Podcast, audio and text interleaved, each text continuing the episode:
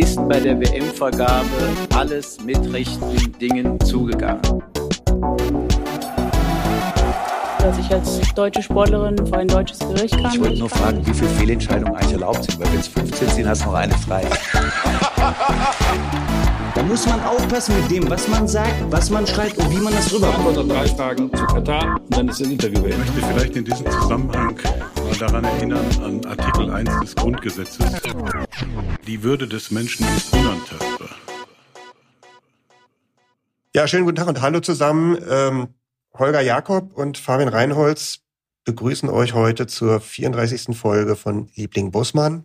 Wir schreiben den 28.12.2023 und monothematisch sind wir heute unterwegs, nämlich beschäftigen wir uns mit der Entscheidung des EuGH zur Super League, die ähm, am 21.12. ergangen ist. Und ähm, dazu werden wir, viel Zeit haben wir ja nicht gehabt, erstmal nur so eine, so eine Kurzanalyse heute machen und uns dann gegebenenfalls in weiteren Folgen dann noch ein bisschen genauer mit den Fragen und den Folgen beschäftigen. Ja, grüß dich erstmal, Holger, und äh, gleichzeitig gute Besserung an dich. Du hast ein bisschen, du kränkelst ein bisschen. Ja, hallo Fabian. Das stimmt. Ja, seit heute Morgen Kopf- und Gliederschmerzen. Ja, unschön. Ähm, und das so kurz vorm Jahresende. Ähm, wir werden es heute, heute auch dann in der gebotenen Kürze machen, damit wir dich nicht überbeanspruchen. Das ist lieb. Sehr fürsorglich, Fabian. So bin ich.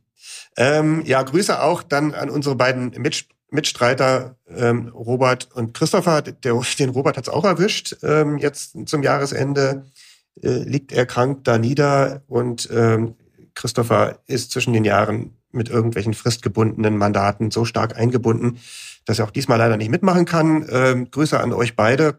Grüße gehen Und- raus.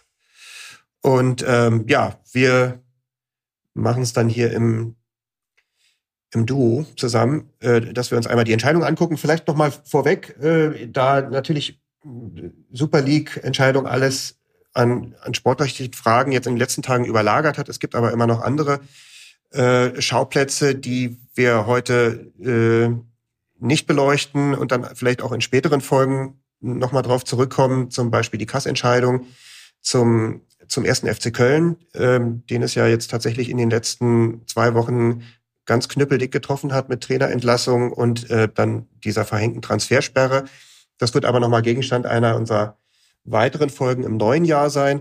Und dann, Holger, was dir, glaube ich, lag es dir, glaube ich, am Herzen, nochmal einen Schwenk zurückzumachen auf die DFL-Mitgliederversammlung zum Investoreneinstieg. Genau so ist das. Ähm, Nochmal kurz zu den ähm, weiteren EuGH-Urteilen, Homegrown Player Rule und, ähm, und ISU. Die werden wir hier in der Folge auch nicht besprechen. Äh, vertagen wir auch aufs neue Jahr dann. Äh, das Einzige, was jetzt ähm, vom EuGH noch fehlt äh, in sportrechtlicher Hinsicht, äh, ist diese Entscheidung zum FFAR, ähm, das ja dem EuGH vom Landgericht Mainz vorgelegt wurde. Wann das kommt, weiß ich nicht. Und ja, genau, äh, Fabian, ich wollte noch mal zu diesem DFL-Investor-Einstieg äh, zwei Sätze kommentieren. Wir hatten ja die letzte Aufnahme äh, äh, exakt an dem Tag der, der Abstimmung ähm, gemacht und ähm, da war ja noch nicht klar, ähm, wie genau, also an dem Tag war nur klar, dass es diese Zweidrittelmehrheit gibt und dass es eine geheime Abstimmung war, aber es war sozusagen nicht klar, äh, in welcher Art und Weise das Ganze zustande kam.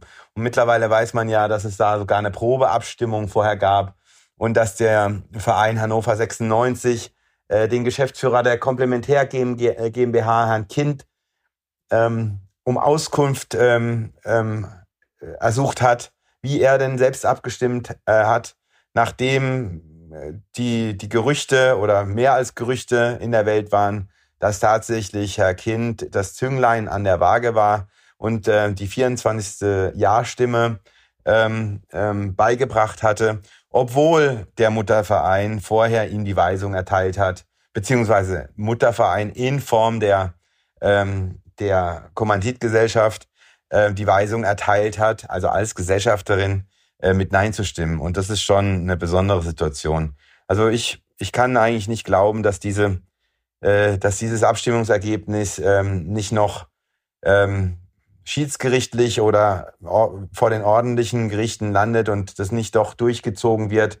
Also wenn das nicht der Fall sein sollte, dann, dann kann ich nur zu dem Schluss äh, kommen, dass auch die Vereine, die mit Nein gestimmt haben, das waren immerhin zehn Vereine, es doch nicht so ernst gemeint äh, hatten mit diesem Nein.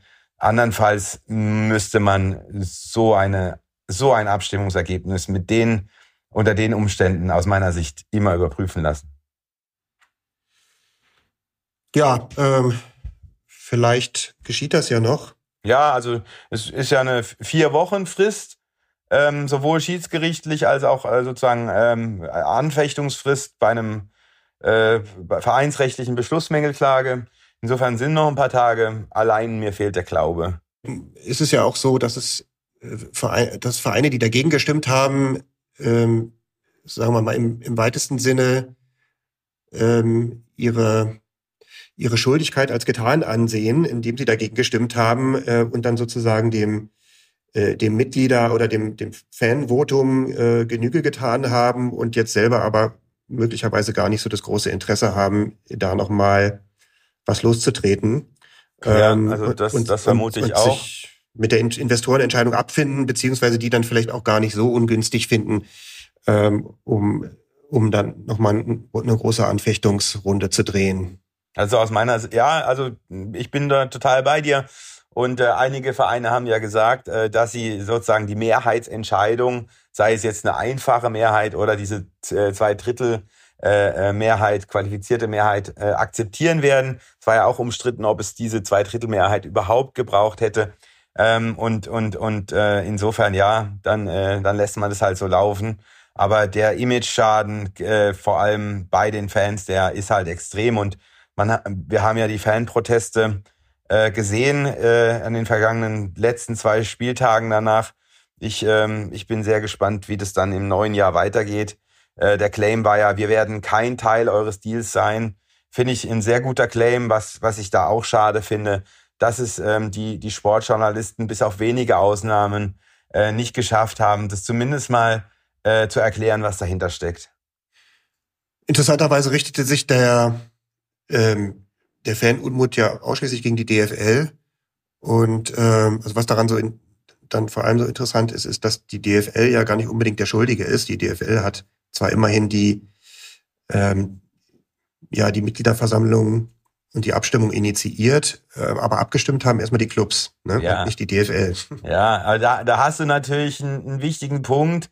Nur ähm, ist, also es gibt ja die, die DFL GmbH, die das operative Geschäft führt. Und dann gibt es eben die, der, den DFL e.V., der früher Ligaverband hieß. Und das ist eben der Zusammenschluss der 36 Clubs. Also wenn man es genau, äh, also äh, genau machen wollte, müsste man tatsächlich den Unmut gegen die 24 Ja-Sager richten. Aber letztlich sind das ja, ist das ja der, die Mehrheit in der DFL, die, die zu dem äh, äh zu der Beschlussfassung beigetragen haben. Mhm. Ja, also ob die Fans die DFL dann stellvertretend für die Mitgliedsclubs, insbesondere die, die mit äh, Ja abgestimmt haben, auffassen, das wage ich mal zu bezweifeln. Da, da bin Aber ich mir sicher, Fabian, da bin ich mir sicher. Aber ist jetzt auch an der Stelle egal. Ja. Äh, ich vermute, wir, auch dieses Thema wird uns noch begleiten im neuen Jahr. Also entweder, weil dann vielleicht doch noch was passiert und jemand anficht oder weil äh, dann einfach auch das das Thema gerät ja nicht in Vergessenheit, äh, insbesondere die, die durchaus spannende vereinsrechtliche Fragestellung, ob, äh, ob eben dieses Abstimmungsergebnis überhaupt anfechtbar war und am Ende die, ja, die rechtlichen Fragen jetzt eigentlich sich nur noch im Verein äh, oder im Konstrukt Hannover 96 abspielen. Also die mhm. Frage, ob, ob Kind dort abberufen werden kann. Beziehungsweise, was vielleicht schon ganz spannend ist, ist, äh, ob sich im Hinblick auf die Lizenzerteilung an Hannover 96, mhm. ob sich dann dieses Abstimmungsverhalten negativ auswirken könnte, äh, beziehungsweise nochmal, ja, nochmal Schlaglicht darauf wirft, äh, ob das Hannover-Konstrukt eigentlich tatsächlich mit 50 plus 1 vereinbar ist oder nicht. Daran kann man ja schon starke Zweifel haben. Ja, ja, äh, definitiv. Und äh, äh, wir werden ähm, alles, was wir dazu ähm, gefunden haben, verlinken. Da kann sich dann jeder sein eigenes Bild nochmal machen. Ähm, mir kam es teilweise so vor wie in diesen kartellrechtlichen Fragestellungen, die, ähm, die äh, Fachleute, die aus dem Gesellschaftsrecht kam, äh, hatten eher die Auffassung, dass es nicht anfechtbar sei wegen diesem Innen- und Außenverhältnis.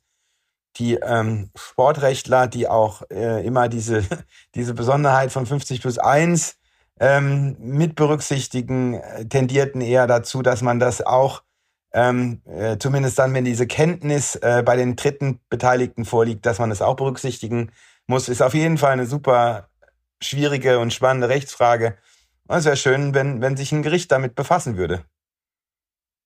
Ja, in diesem Sinne kommen wir zum nächsten Thema. Ganz kurz noch den äh, Link, äh, den Sportschau-Link zum Thema Tipico und CVC, der ja als Investor ähm, ähm, äh, eventuell in Frage kommt. Den stellen wir auch noch in die Show Notes. Da kann sich auch je- jeder, äh, jeder noch mal ein Bild machen, welche Interessenslagen es da gibt. Okay, das haben jetzt wahrscheinlich nicht alle verstanden, weil sie den Sachverhalt nicht kennen. Also es sind drei Private Equity Unternehmen noch im Boot, im Rennen. CVC, Blackstone und EQT. Als Und, Bewerber für ähm, die, als Bewerber für die, für die Investorenrechte. Richtig, richtig. Und, Mhm. und CVC ist eben Miteigentümer von Tipico. Tipico ist wiederum Partner der DFL. Und da gibt's auch ähm, Personen, ähm, personelle Verknüpfungen ähm, bei einzelnen Clubs in der DFL. Okay, wobei Tipico eben nur Werbepartner ist, ne? Also da gibt's keine, keine Form von äh, Erlösbeteiligung, so wie sie das angedachte Investorenmodell jetzt vorsieht. Hm. Gut. Kommen wir dann zur Super League-Entscheidung des EuGH. Warst du überrascht, Holger? Ich war enttäuscht. Enttäuscht war ich. Ähm, überrascht nicht. Ähm, Was hattest du denn erwartet? Also, äh, weil du sagst enttäuscht, oder was? Ja, was, Ich hatte gehofft, äh, dass diese Schlussanträge von Generalanwalt Rantos ähm, stehen, auch im Urteil. Und das hätte bedeutet, dass dieser Sportartikel im AEUV Verfassungsrang hätte, neuerdings. Und, ähm, und der EuGH hat äh, dieser Ansicht aber eine klare Absage erteilt. Ähm, ähm, dieser Artikel 165 AEUV sei nicht im horizontalen Verhältnis zu anderen äh, Normen, insbesondere der Grundfreiheiten und des äh, Kartellverbots, äh, können nicht ausgelegen, äh, ausgelegt werden im hor horizontalen Verhältnis, sondern mh, darf nur berücksichtigt werden, wenn es um Frage, äh, um die Frage geht, ob diese Maßnahmen der Monopolverbände gerechtfertigt sind. Also vielleicht noch mal zur Erklärung. Ähm, der Artikel 165 AIUV, den ich jetzt einmal kurz aufrufe, sagt äh, in Absatz 1, die Union trägt zur Entwicklung einer qualitativ hochstehenden Bildung dadurch bei, dass sie die Zusammenarbeit zwischen den Mitgliedstaaten fördert und die Tätigkeit der Mitgliedstaaten unter strikter Beachtung der Verantwortung der Mitgliedstaaten für die Lehrinhalte und die Gestaltung des Bildungssystems und sowie die Vielfalt ihrer Kulturen und Sprachen erforderlichenfalls unterstützt und ergänzt. Und dann äh, darunter steht, die Union trägt zur Förderung der europäischen Dimension des Sports bei und berücksichtigt dabei dessen besondere Merkmale, dessen auf freiwilligem Engagement bestehende Strukturen sowie dessen soziale und pädagogische Funktion.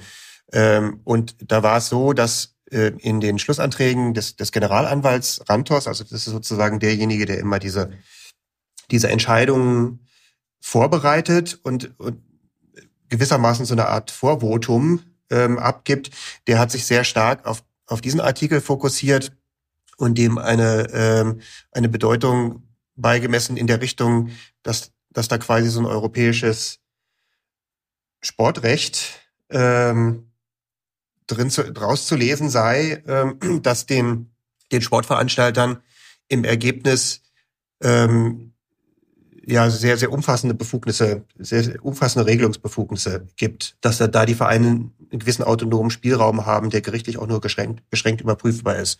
So, und diese, diese Bedeutung, die der Generalanwalt da möglicherweise reingelesen hat und, und andere zum Beispiel auch, wie die UEFA, die da natürlich gerne aufgesprungen ist, äh, die, die sieht der EuGH nicht.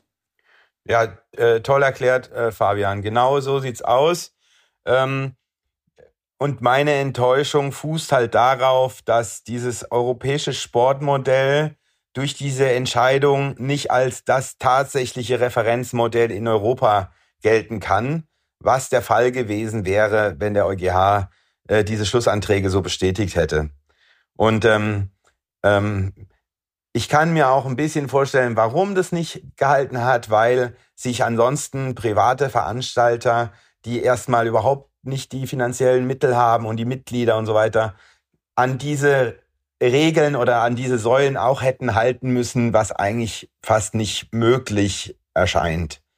Äh, auf der anderen Seite ähm, hatte ich gehofft, äh, dass das gerade die Tradition da in Europa mit dem Ein-Platz-Prinzip dazu führt, dass es gestärkt wird, dieses Ein-Platz-Prinzip und eben ähm, andere private Veranstalter alles, auch alles machen können, was sie wollen im Prinzip, ähm, sich aber äh, und, und, und, und ähm, dass die Monopolverbände eben äh, ihre, ihre Stellung nicht missbrauchen dürfen. Das schließt sich ja gar nicht aus im Prinzip.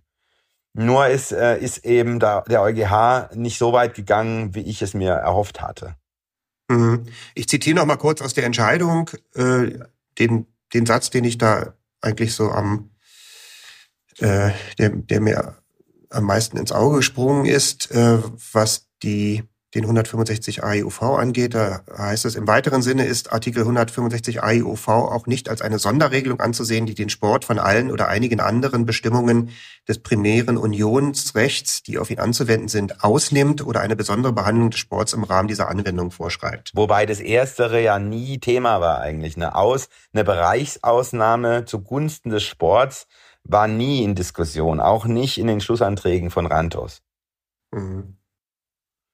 Ja, und, und ähm, jetzt ist es eben so, dass äh, das natürlich dazu geführt hat und auch die, die, ähm, die Pressemitteilung direkt am, äh, ta am Tag der Verkündung der Entscheidung ähm, hat dazu geführt, äh, dass die Super League und die Anhänger der Super League äh, diesen, dieses, dieses Gerichtsurteil als, als Sieg für sich äh, reklamiert haben.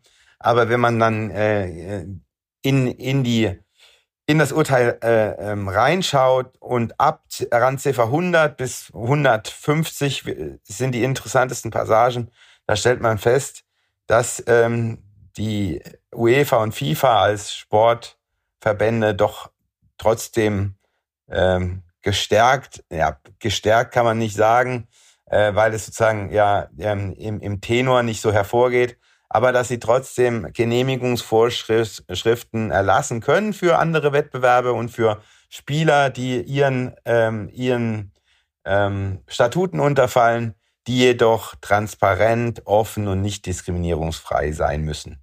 Und das zum Zeitpunkt ähm, der Vorlagefragen des spanischen Handelsgerichts an den EuGH gab es eben keine Zulassungskriterien, die da die UEFA hätte vorlegen können.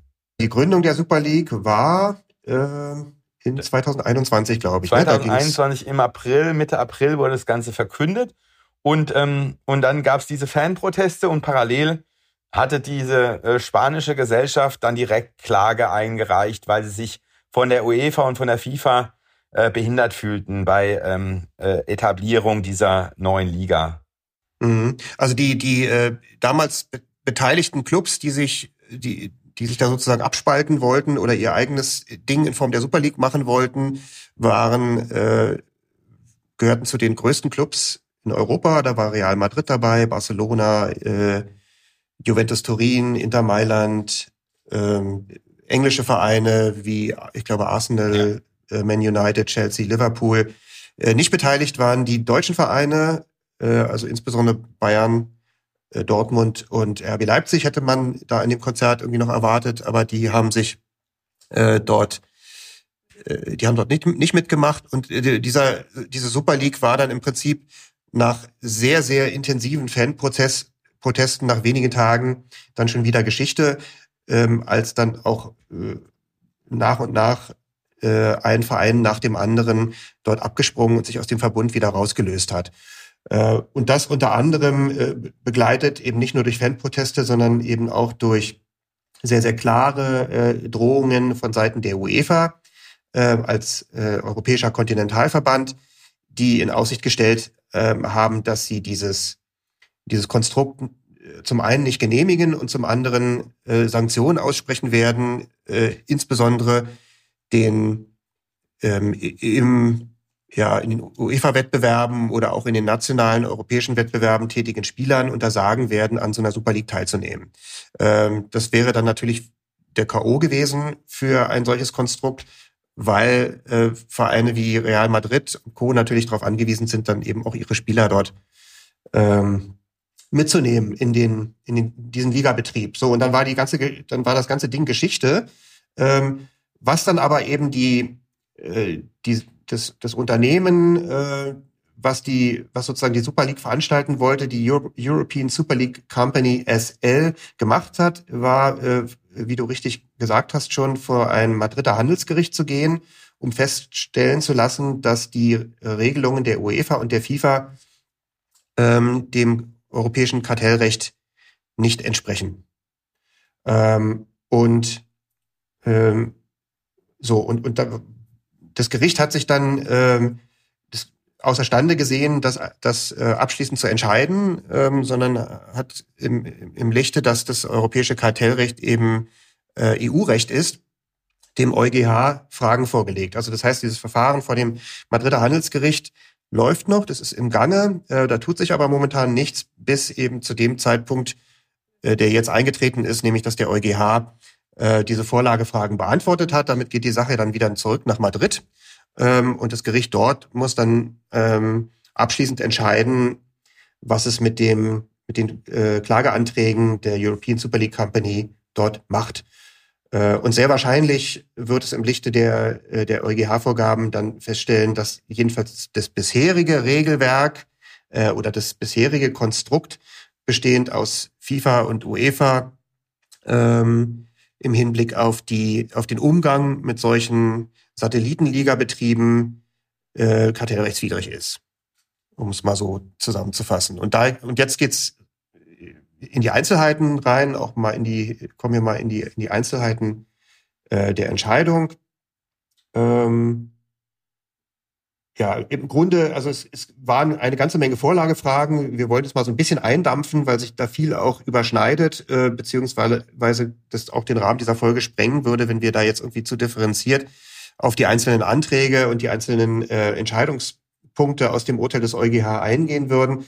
Ähm, Im Großen und Ganzen geht es um die Frage, ob das Regelwerk, was sich äh, FIFA und UEFA gesetzt haben, ähm, für die äh, für die Frage, ob es neben ihren Wettbewerben noch andere Wettbewerbe geben darf, ähm, ob die gegen die Vorschriften, die einschlägigen äh, Vorschriften des AIUV, also des Europäischen Kartellrechts, verstoßen, insbesondere Artikel 101 und Artikel 102.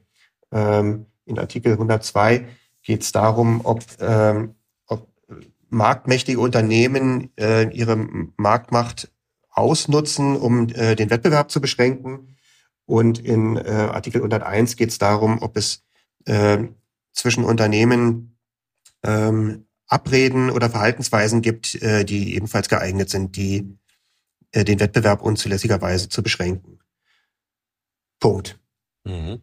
So, das, das Regelwerk, um das es geht, ähm, äh, sind ja kurz zusammengefasst Regelungen der FIFA, äh, die dann auch die, die UEFA als untergeordneter Kontinentalverband, FIFA ist ja quasi der Weltverband des Fußballs, äh, die die UEFA als untergeordneter äh, äh, Kontinentalverband aufgenommen hat und die im Prinzip sehr, sehr apodiktisch sagen, also äh, Wettbewerbe, die außerhalb der, äh, der FIFA äh, oder der Kontinentalwettbewerbe stattfinden, ähm, sind genehmigungspflichtig durch dann die, den entsprechenden zuständigen Verband, also hier im europäischen Bereich wäre es dann die UEFA.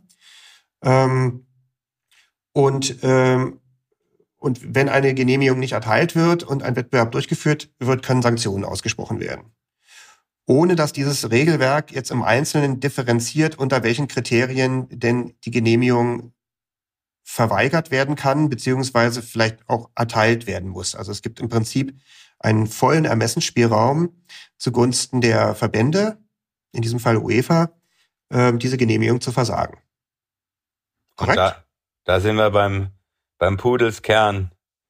Äh, nämlich, also wenn man, wenn man böse ist, könnte man sagen, der EuGH hat sich einfach gemacht, äh, weil er, weil er sozusagen zu dem Ergebnis kommt, ähm, das ist eine verbotene Kartellvereinbarung beziehungsweise Miss, äh, ein, ein Missbrauch der marktbeherrschenden Stellung. Allein schon deshalb, weil die Monopolstellung besteht und die Monopolverbände es versäumt haben, ein offenes, transparentes, nicht diskriminierungsfreies Verfahren zu installieren, das jeden Dritten die Möglichkeit gibt, sich daran zu halten. Und und natürlich, äh, wenn man das Urteil dann liest, äh, geht's da schon in de, ins Detail dann äh, in den einzelnen Randziffern. Aber das ist sozusagen das, was, was letztlich drüber steht. Oder würdest du das anders sehen? Nein, das sehe ich genauso. Ähm, vielleicht auch noch kurz äh, eingeschoben.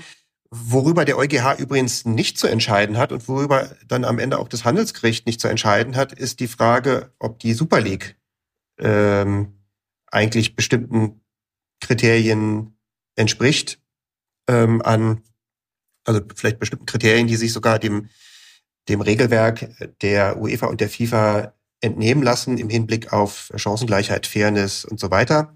Ähm, aber, äh, ähm, aber die EuGH-Entscheidungen oder die EuGH-Fragen fokussierten sich eben auf die konkreten Bestimmungen im Regelwerk, in denen es um, darum geht, solche, äh, ja, solche Satellitenveranstaltungen zuzulassen oder eben nicht.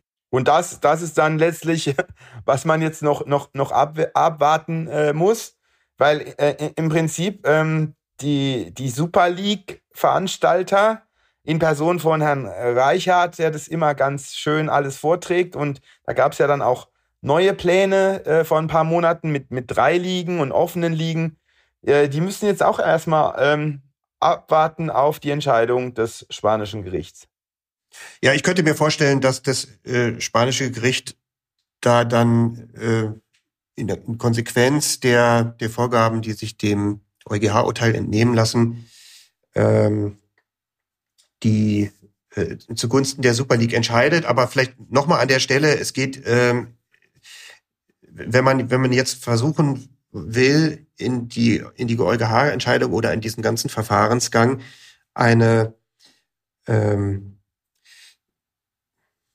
ein Ergebnis reinzulesen, ähm, das, das in die Richtung läuft, also entweder, entweder bleibt das UEFA-Monopol bestehen oder es fällt, äh, das wäre zu oberflächlich. Also äh, was man ganz klar sagen kann, äh, das Monopol der Kontinentalverbände oder des Weltverbands FIFA wird jetzt nicht fallen durch diese Entscheidung. Es ist auch nicht gefallen.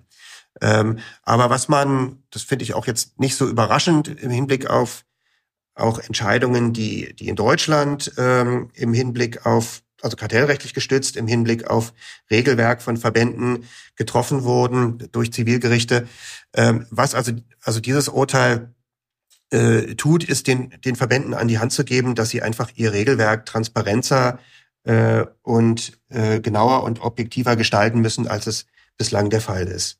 Mit anderen Worten, äh, wenn äh, wenn UEFA und FIFA jetzt an dem Regelwerk arbeiten und ein, ein differenziertes System erarbeiten, aus denen sich ersehen lässt, unter welchen Bedingungen ähm, Drittwettbewerbe veranstaltet werden können oder nicht. Also unter denen dann auch, äh, nach denen dann auch klar ist, wann die UEFA äh, solchen Wettbewerben zustimmen muss, äh, wann sie keine Sanktionen aussprechen darf, wenn die stattfinden, ähm, dann äh, dann wird das Regelwerk zulässig sein. Und dann ja. wird man auch ansonsten die Position von UEFA und FIFA nicht ankratzen. Ja, ich würde es gerne nochmal, das, was du gesagt hast, nochmal äh, ähm, wiederholen, weil es mir so wichtig ist. Also Sportverbände dürfen Regeln zur Beschränkung der Teilnahme von auch Athleten, also Sportlern und Vereinen an Trittveranstaltungen und auch solche Genehmigungsregeln aufstellen. Aber Sie müssen dabei transparent, objektiv und nicht diskriminierend vorgehen. Das heißt verhältnismäßig vorgehen. Und was das dann in der Praxis bedeutet, da werden noch ein paar Jahre ins Land ziehen. Und mir konnte auch immer noch niemand erklären, äh, warum die UEFA jetzt beispielsweise ähm, ihre Monopolstellung missbraucht, wenn sie ähm, Vereine, die an einer Drittliga teilnehmen möchten, wenn sie die aus dem eigenen System ausschließen. Also ich äh, sehe da keinen Missbrauch drin. Aber ähm, das wird sich dann in den, in den nächsten Jahren zeigen, ob es da eine, eine, eine Richtung gibt wie, beim Basket, wie im Basketball oder ob es doch äh, komplett ähm, ja, beim alten System bleibt oder bei, bei getrennten Systemen oder doch so hybride Modelle gibt. Mhm, genau. Also das heißt zum einen, ein künftiges Regelwerk von FIFA und UEFA wird äh, muss so transparent ähm, und so diskriminierungsfrei sein, dass es erkennen lässt, unter welchen Gesichtspunkten solche Drittwer Drittwettbewerbe genehmigt werden müssen. Ähm, und, äh, und zum anderen darf FIFA, dürfen FIFA und UEFA äh, an diese Genehmigungsvoraussetzungen keinen strengeren Maßstab ähm, anlegen als an sich selbst. Ne? Das heißt also die ja äh, sehr wichtig ja die Kriterien äh, die Kriterien die äh, die dort gelten die dürfen eben nicht außer Acht lassen dass die äh, UEFA und die FIFA sich sich diese Kriterien auch selbst auferlegen müssen im Hinblick auf die äh, auf die Chancengleichheit des Wettbewerbs und äh, da stoßen wir jetzt im Prinzip ja zu dem zu, also zu dem meines Erachtens Kern des Problems vor, nämlich der ähm, äh, einer der Umstände, der überhaupt dazu führt, dass es ja äh, Tendenzen wie die Super League gibt, äh, nämlich eigene Wettbewerbe zu veranstalten, ist ja, dass die bestehenden Wettbewerbe, insbesondere in der UEFA, die Champions League, eben diese äh, diese Chancengleichheit nicht mehr gewährleisten ähm, und ähm, und nicht ausreichend berücksichtigen, dass, äh, dass es Vereine gibt, die haben eine, eine ganz andere finanzielle, äh, finanzielle Basis oder finanzielle Bedürfnisse, ähm, im Wettbewerb mitzuspielen als andere. Also ein Verein wie äh, oder Vereine wie die aus der englischen Premier League, ähm, die finanziell aufgrund von guten Fernsehverträgen, aber eben auch aufgrund von Beteiligung von, äh, von Staatsfonds an einzelnen Clubs ganz andere finanzielle Voraussetzungen haben und damit ganz anders auch im, im Wettbewerb dastehen als zum Beispiel Vereine der Fußball-Bundesliga oder auch als, als Vereine wie inzwischen Real Madrid oder, oder Barcelona, die da teilweise wirtschaftlich dann eben auch abgehängt sind gegenüber der Premier League. Und wenn, wenn die Vereine jetzt sagen, wir, wir können bei dem bestehenden Konstrukt, das uns die UEFA da vorgibt, können wir auf Dauer nicht wettbewerbsfähig sein, ähm, dann, äh, dann kann die UEFA jetzt nicht sagen, ja, aber ihr dürft euch dann keinen eigenen Wettbewerb ausdenken, sondern müsst bei uns mitspielen, ansonsten geht's gar nicht mehr, wenn die UEFA das selber nicht in den Griff kriegt. Also zum Beispiel das Financial Fair Play nicht, nicht, nicht so aufgleist, dass es funktioniert. Also das äh, fand ich äh, den, den positivsten Aspekt der Entscheidung, dass der EuGH diese Competitive Balance ausdrücklich erwähnt und die äh, äh als Bestandteil dieses äh, ähm, europäischen Sportmodells beziehungsweise dessen Kriterien eben äh, ansieht. Und, und da ist eben die UEFA oder sind die Monopolverbände auf, aufgefordert, jetzt so, so eine Art äh, ähm, Checks and Balances einzuführen. Sie, sie sind jetzt gefordert, äh, zu, zu rechtfertigen, wohin die Einnahmen gehen, was damit passiert und was auf sportlicher und finanzieller Seite passiert und ob diese Solidarität, die auch ähm, in dem, was du da vorgelesen hast vorhin, Artikel 165, diese, ähm, diese Finanzierung des, des Breitensports äh, und, und andere ähm, äh, Gemeinschaftswohlaspekte, äh, ob die tatsächlich von den Monopolverbänden berücksichtigt werden, was in den letzten Jahren aus meiner Sicht immer weniger der Fall gewesen ist. Mhm. Ja. Und ähm, wenn man wenn man sich anguckt, wie das wie das Super League Modell ja ursprünglich aussah, also zwölf Vereine gehörten da quasi zu den Gründungsmitgliedern und wenn ich mich noch richtig erinnere, hatte man glaube ich vor ähm, eine erstmal eine Super League mit über 20 Vereinen, ich glaube 24 sollten es sein, ähm, aufzumachen. Natürlich ausgesuchte Clubs, die da auch irgendwie in das Modell reinpassen, die auch die wirtschaftlichen Voraussetzungen haben, damit es da jedenfalls innerhalb der Superliga, äh, Super League einen, ähm, einen homogenen Wettbewerb gibt.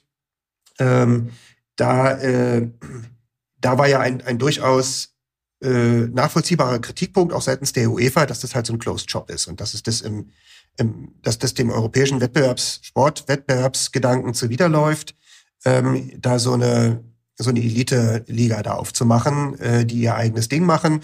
Daraufhin ist ja die Super League dann äh, im Laufe der letzten Monate auch äh, dazu übergegangen, das Modell nochmal grundsätzlich zu überdenken und jetzt auch ein anderes Modell vorzustellen, was äh, sozusagen viel mehr Pluralität in sich hat, was auch äh, den, den europäischen Kontinent angemessener beteiligt. Ja, also dass da sozusagen in der, in der Liga nicht nur Vereine aus Spanien, Italien, äh, Frankreich und Deutschland mitspielen, sondern dass eben auch andere Länder Gelegenheit haben, ihre, ihre Mannschaften dahin zu schicken. Dass dieser Gedanke, da mal irgendwann eine, nochmal eine, eine Profi-Superliga zu schaffen, in der nun wirklich die absoluten Top-Vereine gegeneinander spielen, äh, den Gedanken finde ich gar nicht so falsch. Also warum, ja, weil faktisch ist es ja so, ähm, in der Champions League stehen doch im Viertelfinale bis auf einige erfreuliche Ausnahmen, die es dann jedes Jahr gibt, aber das sind dann immer nur so ein oder zwei Clubs, immer dieselben Mannschaften, beziehungsweise äh, immer die Vertreter derselben Kontinentalverbände. Ähm, und, äh, und solange die UEFA das nicht hinkriegt, finde ich jedenfalls, ähm, diesen, diesen Wettbewerb da deut deutlich homogener zu gestalten oder die Voraussetzungen dafür zu machen, ähm, ist es meines Erachtens legitim, an solche Elite-Wettbewerbe zu denken. Du wirst doch jetzt nicht wieder Werbung für die Super League machen, Fabian. nee, an, nee, dem Punkt, ähm, an dem Punkt waren wir, glaube ich, ähm, ja, 2021 bei unserer Folge auch mal. Und ich sehe, ich sehe das auch. Ich sehe das auch wie du. Nur sollen sie dann eben ihr komplett ihr eigenes Ding machen und keine Forderung mehr gegenüber den traditionellen Verbänden stellen. Dann müssen sie tatsächlich ähm, es schaffen, so viele mitzunehmen, dass sie diese, diese Offenheit äh, äh, selbst äh, konstruieren können. Und dann, ähm, dann, dann gehen die Fans vielleicht auch mit, aber die sollen dann bitte komplett rausgehen aus dem bisherigen System. Das ist nach wie vor mein, mein Take hier. Diese ökonomische Dimension, und da sind wir dann, also ich zumindest tatsächlich raus bei, bei dieser Prüfung, äh, in welche Richtung es ökonomisch am besten ist, ähm, frage ich mich immer im Blick auf die NFL, die ja ihr ihre Spiele oder ihr Angebot extrem verknappen. Da hat ja jeder äh, äh Club, glaube ich, nur äh, knapp 20 Spiele pro Saison, wie sich das dann sozusagen rentiert. Und ähm, ich, das ist halt für die Fußballvereine wahrscheinlich ein Riesenproblem, wenn sie ähm, pro Jahr nur äh, 20, 30 Spiele hätten äh, wenn man jetzt äh, den Vergleich zieht, sind es, glaube ich, für die Spitzenclubs ähm, und für die Premier League Clubs sind da, glaube ich, an ganz erster Stelle. Die haben, glaube ich, knapp 100 Spiele pro Saison insgesamt äh, in allen Wettbewerben oder, oder beziehungsweise wenn sie, wenn sie ähm, bis ins Finale in dem jeweiligen Wettbewerb kämen, wären es knapp 100 Spiele. In Deutschland ist es, glaube ich, zwischen, zwischen 60 und 70 äh, Spiele, äh, die die, die Top-Clubs äh, haben. Insofern ist das halt die Frage, wie man das ökonomisch sinnvoll ähm, hinbekommen kann. Richtig. Ähm, so, wie geht's jetzt weiter? Also noch ist ja nichts entschieden mit der EuGH-Entscheidung, äh, sondern wir haben ja gesagt, es gibt ein, ein laufendes Verfahren von, vor einem Madrider Handelsgericht. Das heißt, da wird das Verfahren jetzt wieder aufgenommen äh, und dann wird es dort eine Entscheidung geben. Wann, das können wir jetzt nicht prognostizieren. Ähm, und da gibt's dann natürlich auch noch da gibt es auch noch einen weiteren Verfahrensgang. Ne? Soweit ich das weiß, ist vor dem Handelsgericht nicht Schluss, sondern da gibt es natürlich, äh, wie in, in Rechtsordnungen üblich, eben auch noch die Möglichkeit, das, äh, die Entscheidung überprüfen zu lassen durch eine Folgeinstanz. Das heißt, äh, wir können uns darauf einstellen, dass die ganze Geschichte noch ein paar Jährchen geht. Und ähm, in der Zwischenzeit äh, aber werden wahrscheinlich die beteiligten Parteien äh, dann ihre Hausaufgaben schon mal anfangen. Und ähm, möglicherweise ist ja dann, wenn man, ähm, wenn man da zu einem zu guten Ergebnissen kommen, zu schnellen guten Ergebnissen, die für alle Beteiligten dieses Verfahrens jedenfalls auch akzeptabel sind, äh, dann dem weiteren Verfahren die Grundlage entzogen. Das heißt, man könnte sich dann eventuell einigen ähm, und das Verfahren per Vergleich beenden und das nicht durchentscheiden zu lassen. Aber das ist alles Spekulation. Ja, also äh, sehe ich äh, bei den äh, beteiligten Parteien gar nicht. Da sind, da, da ist, sind, äh, sind die Meinungen äh, zu di divergierend. Aber ja, wie du sagst, also ähm, es ist nichts entschieden und ähm, nächstes Jahr geht's weiter. Was wir eben uns noch anschauen müssen, Fabian, ob es der EuGH tatsächlich geschafft hat, äh, im Zusammenspiel mit den anderen Urteilen widerspruchsfrei zu bleiben. Und äh, was ich, ähm, was ich noch nicht, was mir noch nicht ganz klar ist, warum er den Weg äh, von Rantos nicht mitgehen wollte. Ähm, das, das muss ich mir noch mal im Einzelnen anschauen. Ich, ha, ich habe habe ja meine Vermutung geäußert, aber aus meiner Sicht äh, hätte das sozusagen ähm, auch konvergent äh, entschieden werden können.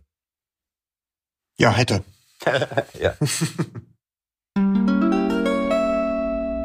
ja, also äh, klasse. Ich glaube, das haben wir äh, in, in der Kürze der Zeit äh, ganz gut aufgearbeitet.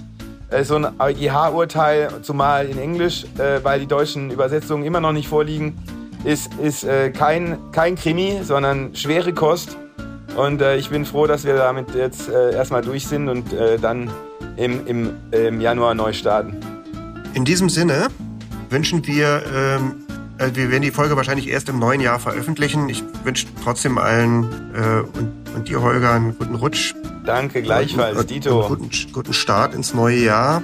Und ähm, somit schließen wir die Folge hier ab. Jawohl, ich danke dir vielmals, dass wir nochmal Zeit oder dass wir nochmal die Zeit gefunden haben. Äh, und ähm, ja, rutscht gut rein, kommt gut rüber und wir hören uns im, im neuen Jahr. Ciao, ciao. Tschüss.